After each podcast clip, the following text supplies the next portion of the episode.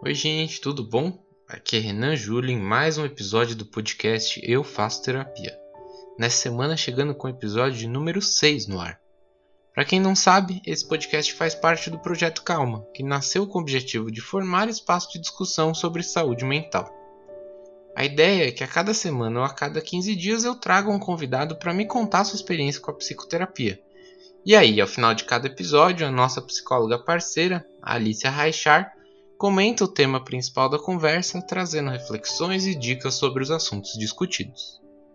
No episódio de hoje, conto com a querida presença da Rafaela Passeri, estudante de gestão de políticas públicas e a convidada mais nova do podcast até agora, que topou falar sobre as suas experiências com a terapia.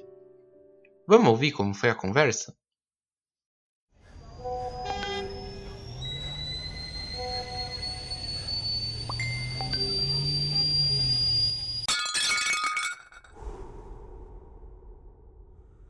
Calma. Oi, Rafa, tudo bem? Obrigado por Oi. estar aqui comigo. Imagina. Tudo bem, você? Tudo bem também. É, gente, que, quem está ouvindo, a Rafa, ela é irmã de um dos meus melhores amigos e uma das maiores apoiadoras desse podcast desde seu início. Então, pô, é muito legal estar aqui conversando com você, Rafa. Obrigado. Obrigada por ter me convidado. Eu realmente gosto muito do podcast, eu acho o tema muito importante e eu tenho curtido muito escutar, então estou feliz de estar participando. Ah, que legal. Então, Rafa, aproveitando, eu queria que você se apresentasse. Fala um pouco sobre você, o que, que você faz, o que, que você gosta de fazer. Conta pra gente. Bom, eu tenho 20 anos, eu sou estudante de gestão de políticas públicas, que acho que é um, um assunto complicado para estar estudando na atualidade. Total. Mas eu gosto bastante, apesar de tudo, e eu estagio na prefeitura de São Paulo. Eu acho que a coisa que eu mais gosto de fazer é escutar música e pesquisar sobre música, principalmente sobre música brasileira. Acho que é a coisa que eu mais gosto de fazer. Eu não tenho muitos hobbies assim, tipo, ah, eu não pinto, não, não desenho, mas eu adoro ficar ouvindo música e eu gosto muito de ver série. É, e é gostoso. É, é demais. Alguma, alguma indicação de música nacional pra galera, então, pra gente começar um pouco nessa pegada? Não, eu quero dar uma indicação. Não vou, eu não vou ficar feliz se eu não der uma indicação. ah, eu vou indicar a Gilsons, que é uma banda do de dois filhos do Gil, do Gilberto Gil, e de um dos netos dele, que é o filho da Preta Gil. A banda é muito boa, eles têm músicas incríveis, recomendo.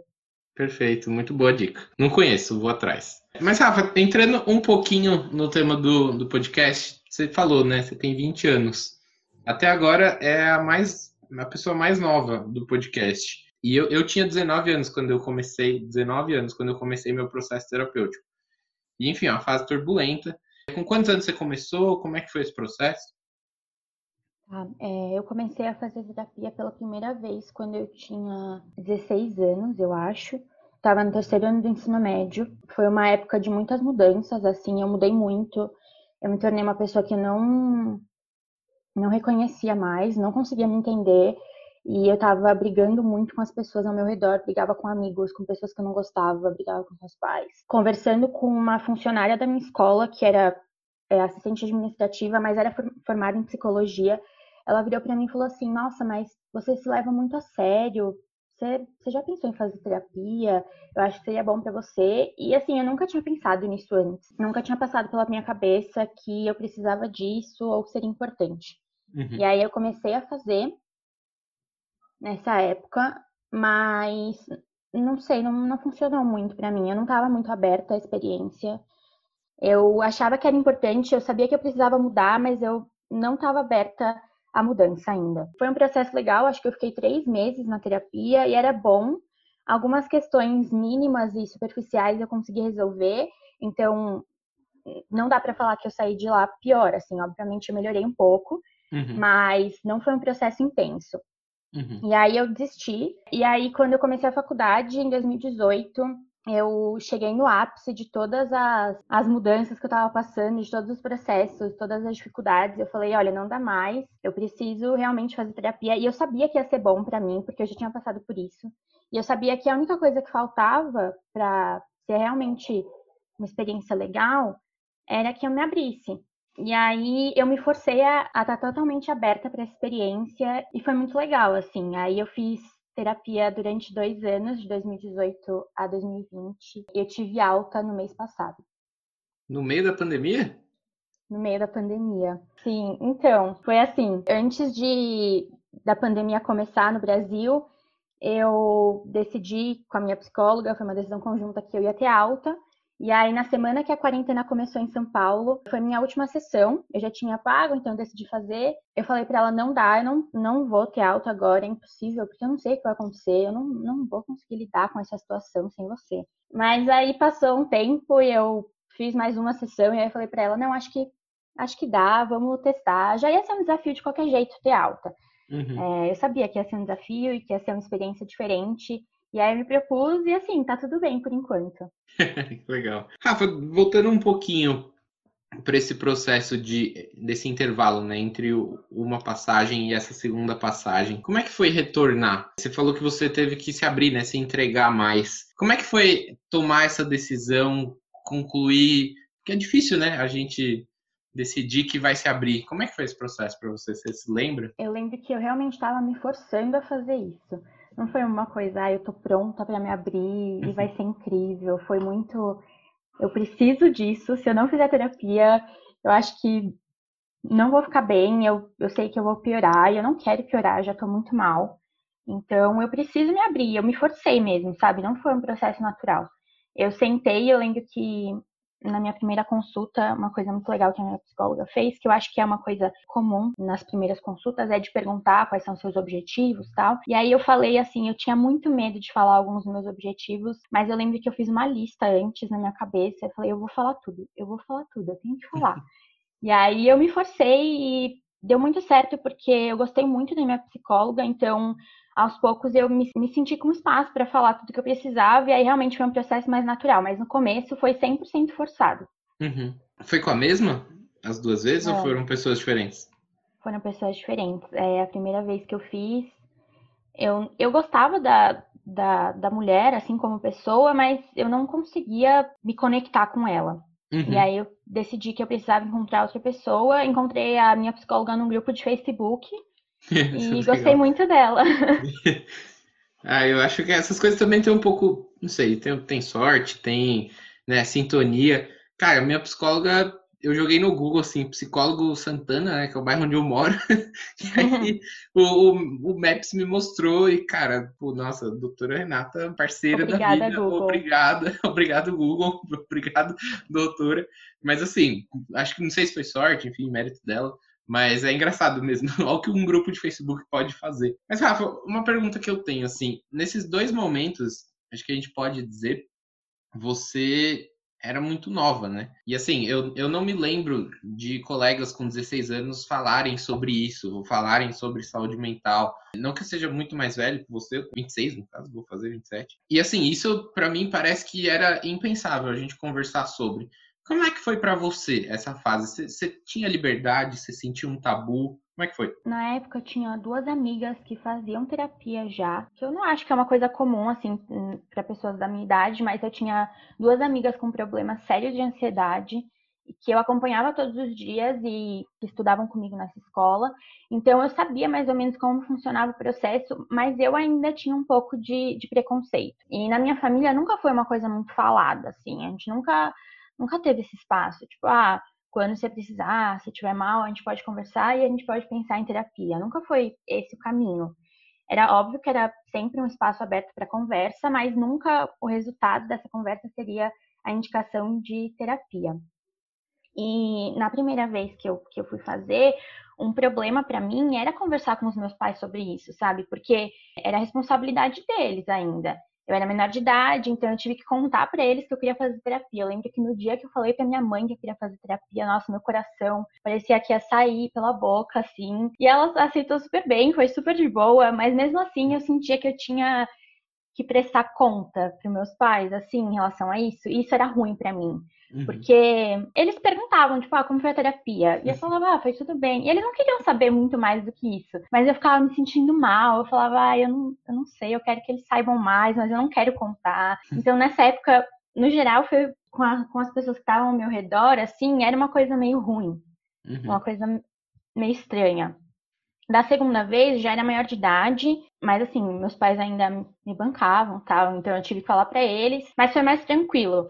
Foi mais, ah, eu tomei essa decisão, eu fazer terapia e eu acho que vai ser bom, e é isso, beleza? Beleza. E, e aí, as minhas amigas que já faziam terapia há mais tempo, também eu sentia mais liberdade para conversar com elas sobre isso. Então, foi uma coisa mais legal. Você sentia essa vontade lá no começo, que você sentia lá no começo, de compartilhar como era a sessão, ou foi algo que depois de mais velha deu uma bloqueada? Eu, eu sinto esse bloqueio, assim, às vezes eu, eu não gosto muito de, de falar sobre com meus pais, por exemplo. Eu acho que eu não converso sobre isso com ninguém. Sério? Quase nunca, assim. Só quando eu levo pra, pra terapia é uma coisa muito pontual. Ah, aconteceu alguma coisa com alguma pessoa e eu levei pra terapia.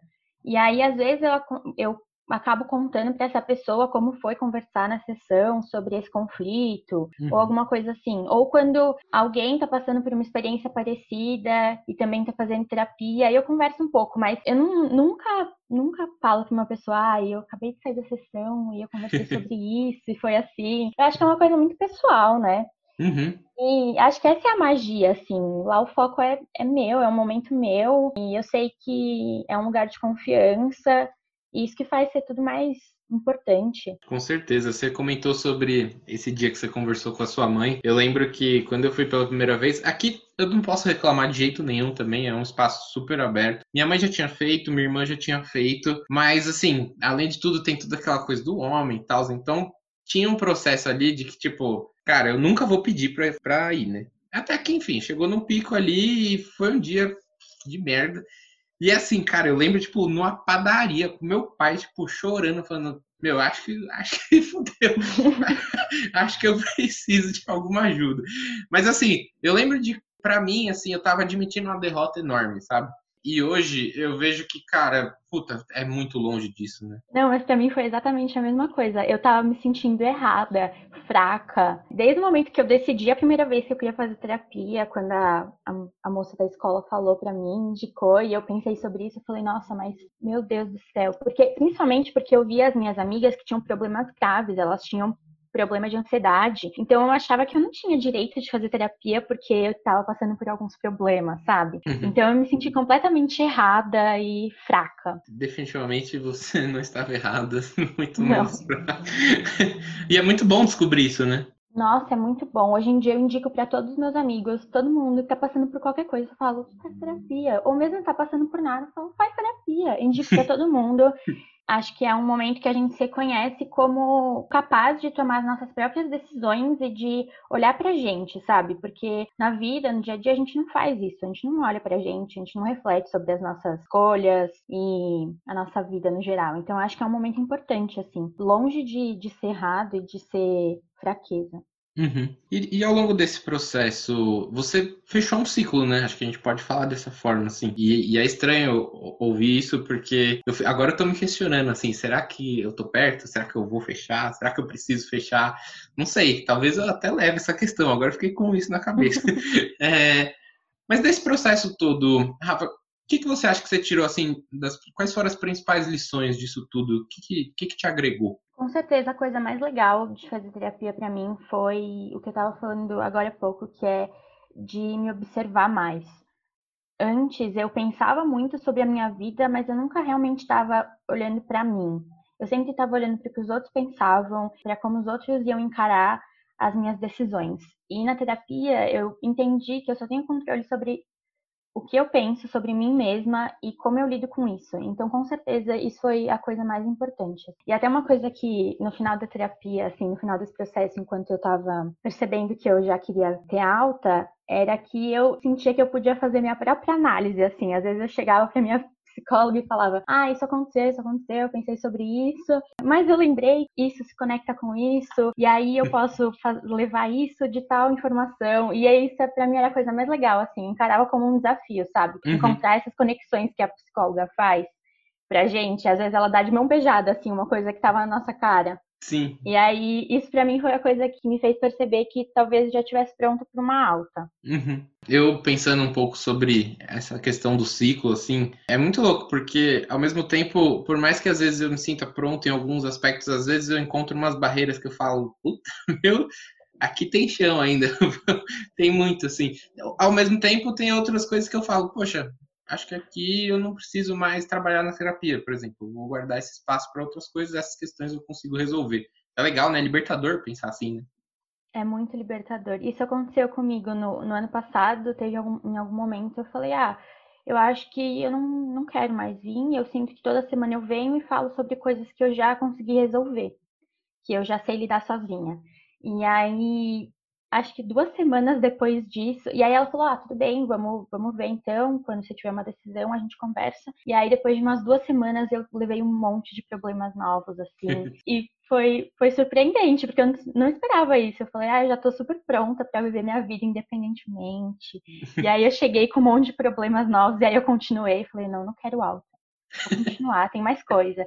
E é legal isso, porque a gente vai se tornando independente para algumas coisas Uhum. Mas sempre tem coisas novas, né? E acho que uma coisa legal que eu, que eu gosto muito desse processo é que, assim, tudo bem alguém te ajudar, sabe? Eu tinha muito comigo que eu ia resolver tudo sozinho, sabe? E aí hoje, cara, assim, acho que para minha vida eu levo esse aprendizado de uma forma que não custa nada dividir a força, sabe? Tipo, ir junto, caminhar junto. E acho que essa foi uma das grandes lições que eu tirei desse processo.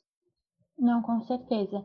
Antes eu não conversava com os meus amigos sobre nenhum problema que eu tinha, absolutamente nada, assim. Novamente por causa disso, não queria estar errada. Esse é meu grande problema, para ser bem sincera, quando eu decidi começar a terapia nas duas vezes. Eu tinha muito problema em errar, em me mostrar para as pessoas e ser vulnerável. Eu não conseguia conversar com nenhum dos meus amigos sobre nenhum problema, por menor que fosse, assim. Agora eu sou uma pessoa muito mais vulnerável e eu amo isso. Eu acho que é a ferramenta essencial para fazer conexões com qualquer pessoa, assim. Tornar vulnerável, porque todo mundo é humano, todo mundo tem problema. E eu acho que eu entendi que todo mundo sabe disso. Uhum. Todas as pessoas sabem que os outros têm problema e que a gente sabe lidar com isso e que às vezes a gente não sabe também, tudo bem. Isso é transformadora, porque eu não conseguia me abrir para ninguém. É, eu acho que tem uma coisa que eu aprendi muito, assim, é essa coisa de cumplicidade, sabe? Quando eu começo a enxergar os meus problemas, eu consigo ver que tá todo mundo numa bad justa e que tá uhum. muito e que assim é muito válido que todo mundo esteja sentindo seus sentimentos e, e antes não parecia que tipo era rígido em mim era rígido nos outros isso te permite se conectar né com as pessoas de uma forma eu lembro que para mim assim foi o salto e não por acaso, sei lá, eu conheci a Rô, que é minha namorada, há sete anos. Quando eu decidi, quando depois de um pouco do processo, que eu comecei a me abrir mais, comecei a ser mais vulnerável. E eu acho que, pô, os amigos que eu formei na faculdade, seu irmão, que são, assim, irmãos da vida para mim, foi muito, na prática, um movimento de vulnerabilidade. Que antes eu queria, nossa, criar uma figura ali de fortaleza, e que isso foi caindo. E hoje, bicho, todo mundo sabe que é uma geleia mole ali. e tá tudo bem. Mas eu tinha também isso, eu era uma, uma menina de 16 anos que tentava me comportar como uma adulta de 40 anos, com várias responsabilidades, e não estava acontecendo nada. Eu tinha 16 anos e eu não conseguia me abrir para as pessoas, não conseguia curtir a vida, e eu só tentava criar uma fortaleza mesmo, sabe? Uhum. E depois disso, virou outra coisa. Eu fiz amigos que eu tenho certeza que eu nunca faria se não tivesse passado por esse processo de terapia. Você falou dessa coisa da alta, né, Rafa, e desse consenso. E eu queria saber como é que foi esse processo de tipo, pensar assim um pouco antes da sessão e falar, putz, acho que a gente está chegando num fim. Como é que é isso? A primeira vez que isso aconteceu, é, eu falei porque toda sessão eu levava a mesma coisa. E aí ela falou, ah, tudo bem, mas eu acho que ainda tem algumas coisas que a gente pode resolver. Então ela não me deu, é, entre aspas, um aval, assim, pra gente dar pra uhum. gente ter alta na terapia. Ela falou: ah, se você quiser, essa escolha é totalmente sua, mas eu acho que ainda tem algumas coisas que a gente pode trabalhar. E aí, depois de um tempo, eu percebi que realmente tinha algumas coisas, e aí a gente continuou. É, no começo desse ano, eu comecei a fazer de 15 em 15 dias, porque eu comecei a ficar mais ocupada e porque eu não sentia mais necessidade de toda semana. E aí, isso foi muito legal já para mim. Eu senti mais independência, assim, durante duas semanas sem ir na terapia, sabe? De 15 em 15, eu sentia que eu tinha mais liberdade para lidar com os meus problemas. E foi muito bom ver que eu era capaz de lidar com eles. E de na semana seguinte chegar com uma coisa resolvida já, sabe? Ah, eu passei uhum. por isso, mas tá tudo bem, porque eu lidei com isso de tal forma. E era muito bom, assim, foi uma coisa empoderadora. Eu não gosto muito dessa palavra, mas foi empoderadora. Eu me senti capaz de lidar com a minha própria vida sem um acompanhamento semanal.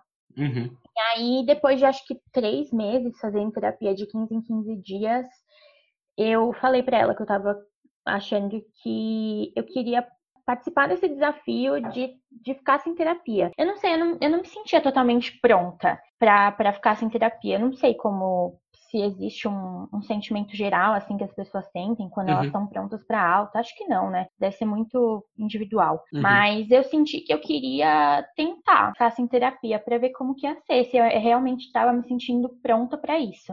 Uhum. E aí ela novamente falou que era uma escolha totalmente minha e que dessa vez ela achava que fazia sentido. Então foi muito legal, assim, porque foi uma escolha minha, mas a minha psicóloga aprovou e é uma pessoa que a gente confia muito, né? Total, total, com certeza.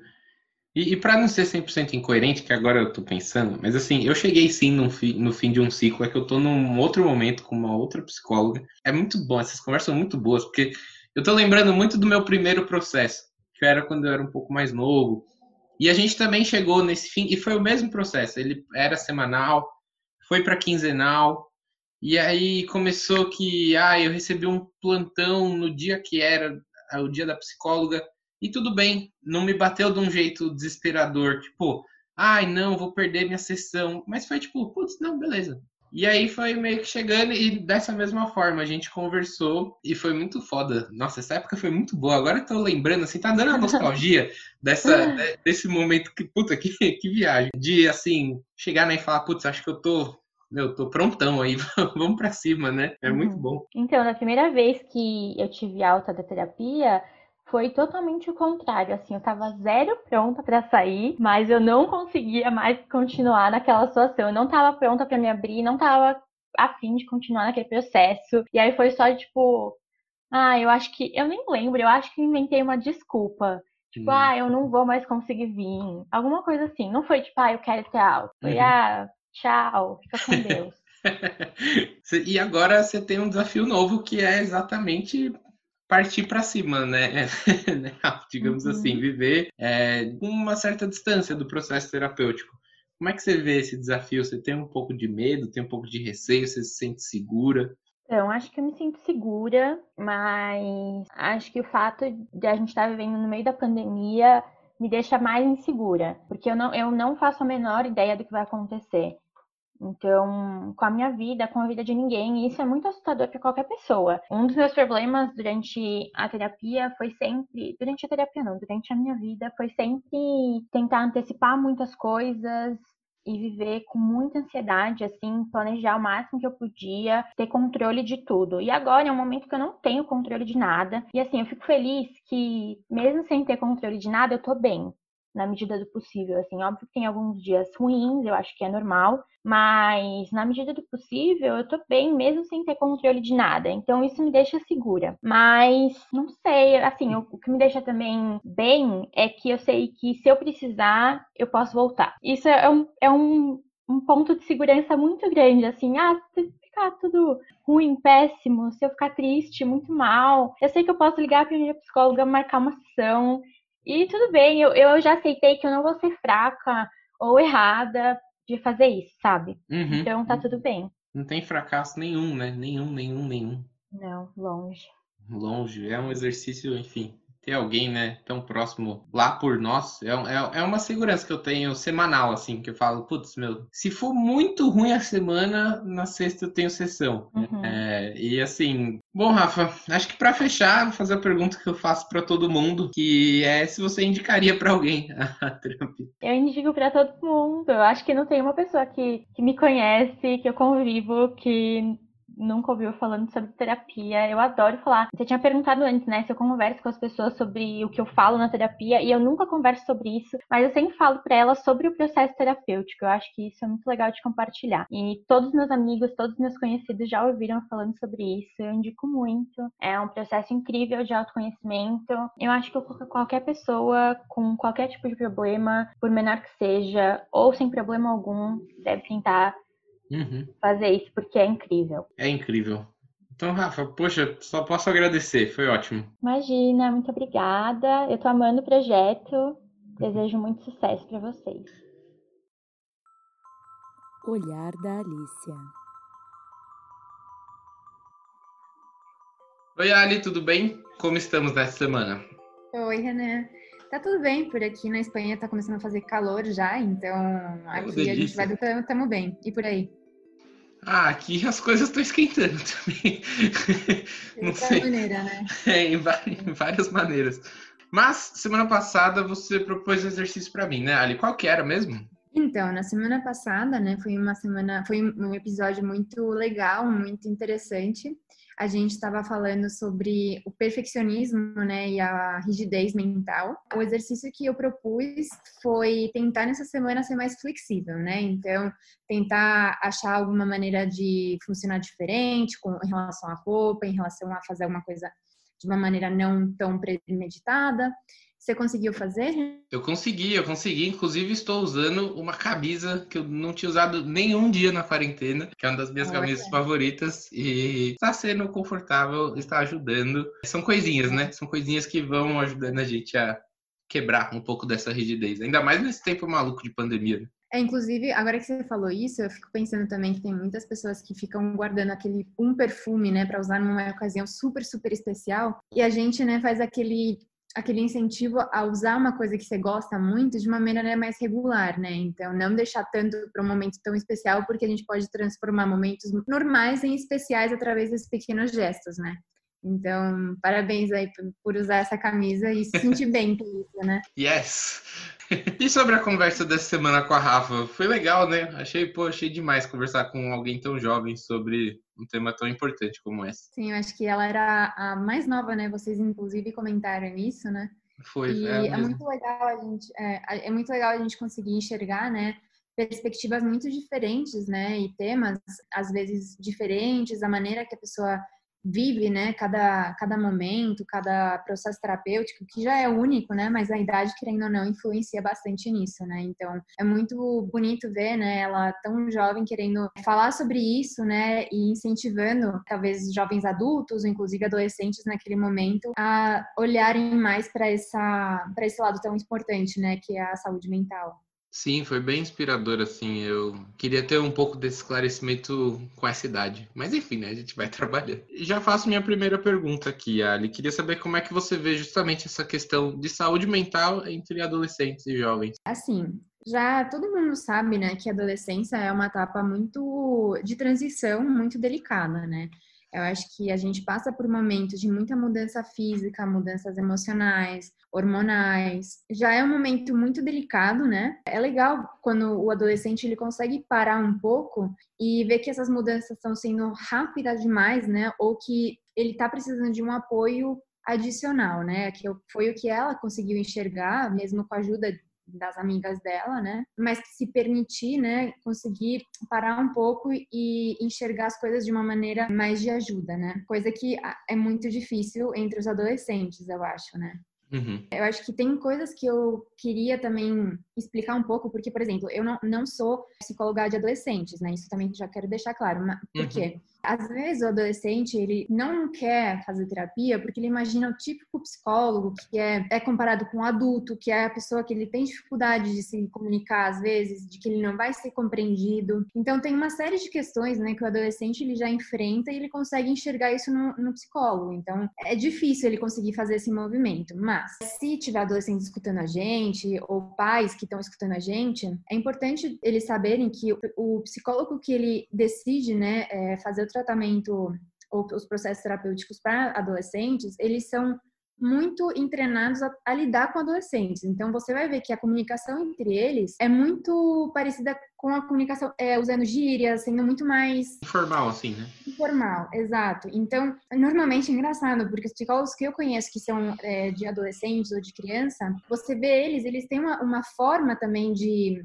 de se vestir ou de se posicionar muito mais informal. Eu acho que porque isso influi muito na maneira que esse tratamento vai ser feito, né? Na, na, na aproximação com, com esse paciente. Além disso, também são pessoas que eles estão treinados, né?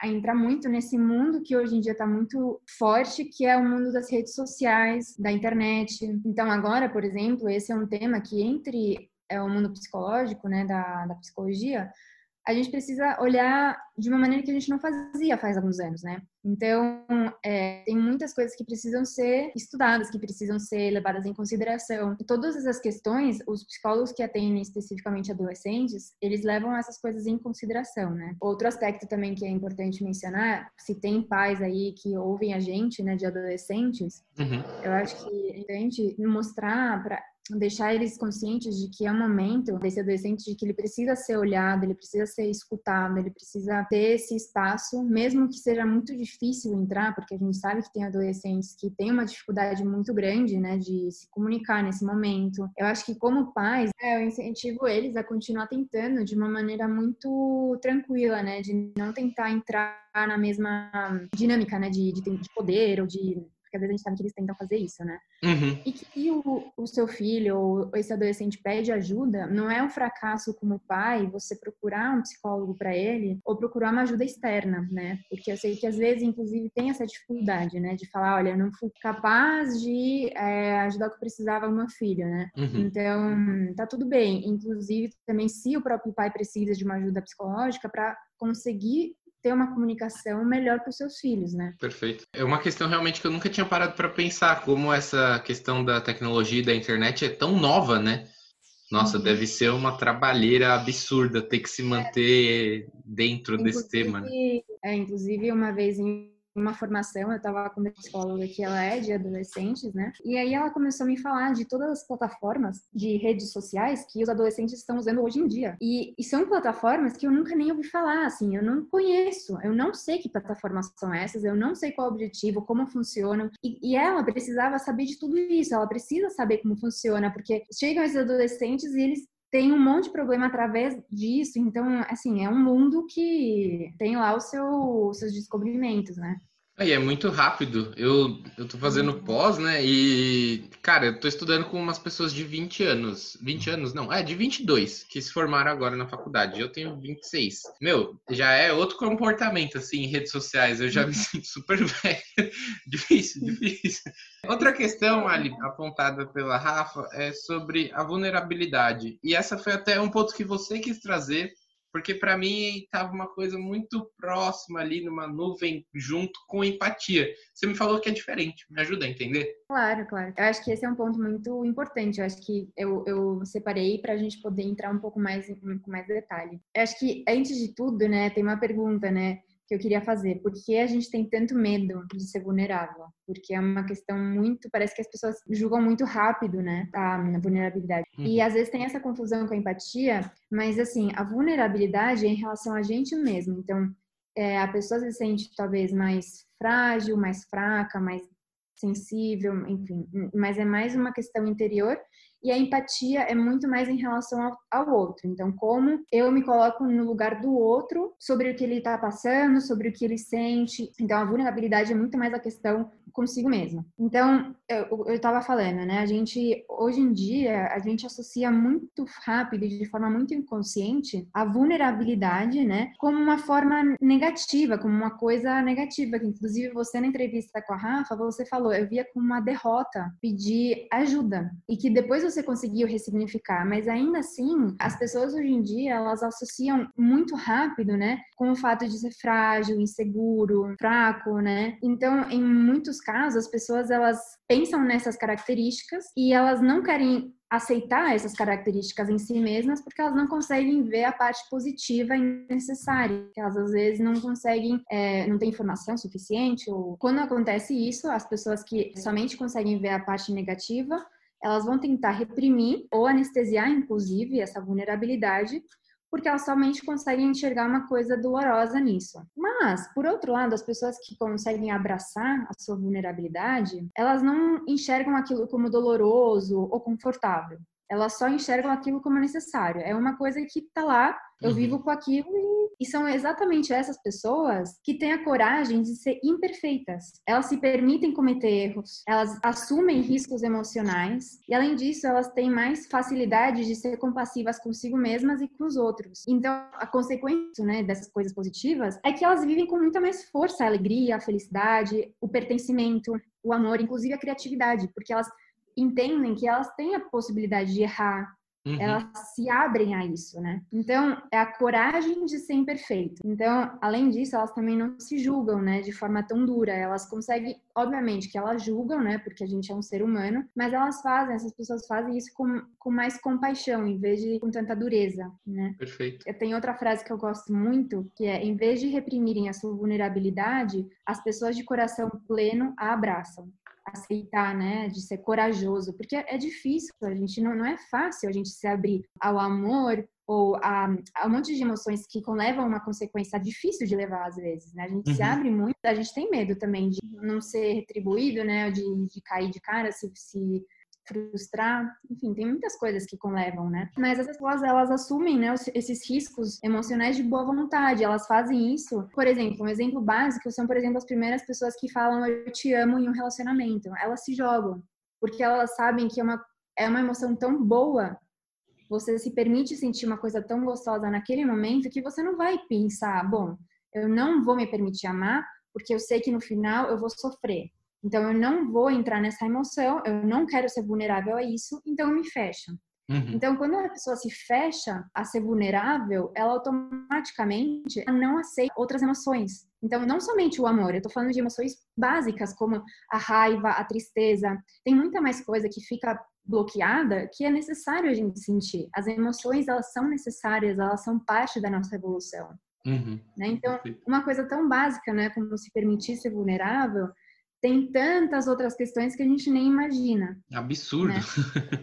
É. Absurdo. É legal a gente pensar nisso, né? Fazer um pouco essa amplificar um pouco essa visão e conseguir enxergar que às vezes a armadura, né, ela ela protege, mas ela também nos afasta de muitas coisas, né? Muito bem. Uhum. Próxima questão, Ali. Ela comentou sobre não querer falar o conteúdo das conversas, das sessões com, com as pessoas. É normal isso? Eu não tinha, nunca tinha parado para pensar nisso. Sim, eu acho que na verdade essa é uma questão, como ela mesma trouxe, muito particular, né? Tem pessoas que saem da sessão tão mobilizadas que elas precisam verbalizar aquilo, né? Então elas precisam, inclusive, para entender aquilo e para fazer sentido, elas precisam verbalizar, trazer, escrever, conversar com outras pessoas. Depende, porque ao mesmo tempo tem esse tipo de, pessoa, de pessoas, também tem o contrário, que são pessoas que preferem guardar aquilo, né, e sentir de uma maneira mais delicada ou com o seu tempo. É, pode ser que em algum momento, né, conversem sobre isso, ou uhum. inclusive uhum se tem alguma questão com o pai ou com a mãe ou com algum amigo e a, e a pessoa tratou disso na terapia, pode ser que ela inclusive traga isso, né, numa conversa ou, ou enfim. Uhum. Mas é totalmente normal, isso aí é depende de cada um e as maneiras, né, de, de elaborar. Uhum. É, eu e a Rô, sempre que a gente sai da sessão, a gente liga um pro outro. E aí meio que fala tudo que aconteceu, mas a gente tem um acordo. Se a sessão foi meio sobre o relacionamento, a gente deixa a gente não fala sobre. Então. É, é legal isso, né? É, Esse não, tipo e, acordo, né? e ajuda muito, porque eu preciso verbalizar, por exemplo, para hum. ter uma memória horrível. Então, assim, eu preciso colocar para fora para conseguir traduzir isso internamente, sabe?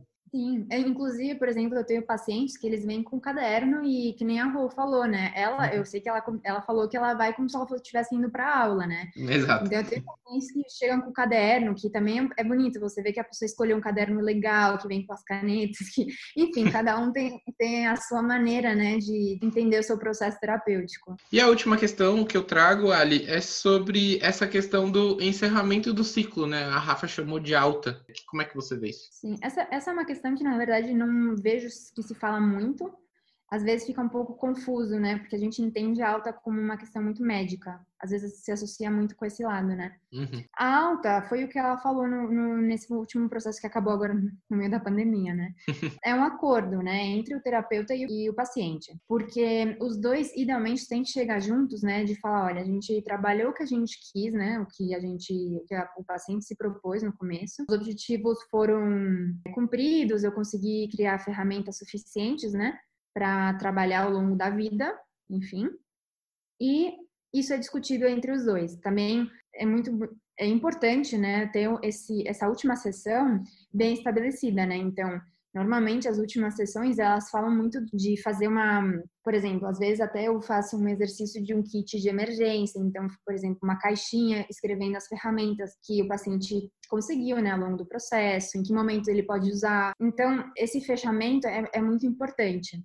Mas é o que eu falei, tem que ser feito dos dois lados, né? Porque é importante que tenha essa conversa, porque às vezes pode acontecer o que ela mesma falou que aconteceu com a primeira, né, terapeuta, que ela, eu acho que fica aquele medo, né, de não saber como encerrar e aí você inventa alguma coisa e fala, não, acabou. Eu uhum. não eu não tenho mais tempo, acabou o dinheiro, eu me mudei, enfim, não sei. A gente ouve muita coisa, mas assim, se as pessoas que estão ouvindo, né, gente, eu acho que é muito válido. Às vezes, realmente, você não se sente que a terapia está indo para frente, que você não está à vontade com o seu terapeuta. Enfim, podem acontecer muitas coisas, mas eu incentivo vocês sempre a ser muito honestos com o seu terapeuta, porque ele vai entender. Assim, a, a, gente, da nossa parte, a gente vai entender o processo do outro. E se aquilo realmente não dá para ser feito, a gente deixa pelo menos as portas abertas para que a pessoa se sinta bem e tranquila, porque às vezes esse movimento de fazer, de inventar alguma desculpa pode gerar culpa. Então, já é contraproducente. Então, gente, já sai com é... trabalho para voltar.